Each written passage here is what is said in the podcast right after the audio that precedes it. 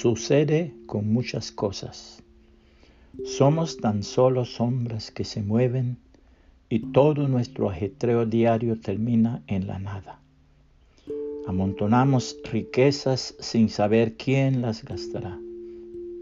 Entonces, Señor, ¿dónde pongo mi esperanza? Mi única esperanza está en ti. Salmos 39, 6 y 7, nueva traducción viviente. Cierto padre y su pequeño hijo salieron una tarde de paseo al campo. No llevaban mucho tiempo caminando cuando apareció ante la vista de ellos un hermoso arco iris con sus vivísimos colores. A medida que caminaban, se acercaban más y más al arco iris. El pequeño, en su ilusión, le dijo lo siguiente a su padre: Papá, déjame meterme dentro. Y así empezó a caminar hacia adentro. Pero sucedía que nunca llegaba al sitio deseado. Mientras tanto, su padre que lo contemplaba a la distancia, lo veía como si estuviese envuelto en su luz iridiscente.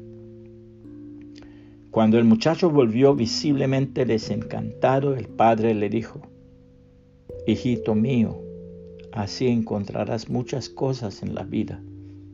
Las verás muy cerca, te lanzarás en pos de ellas, pero nunca las alcanzarás. El profeta Jeremías dijo lo siguiente en la palabra de Dios. Más engañoso que todo es el corazón y sin remedio. ¿Quién lo comprenderá?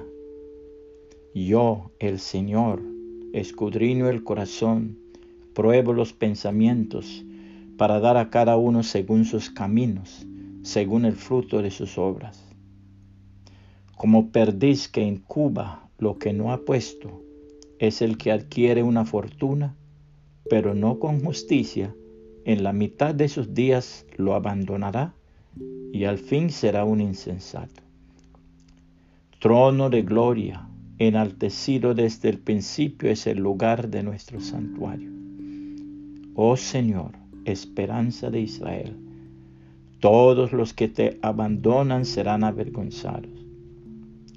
Los que se apartan de ti serán escritos en el polvo, porque abandonaron al Señor, fuente de aguas vivas. Sáname, oh Señor, y seré sanado.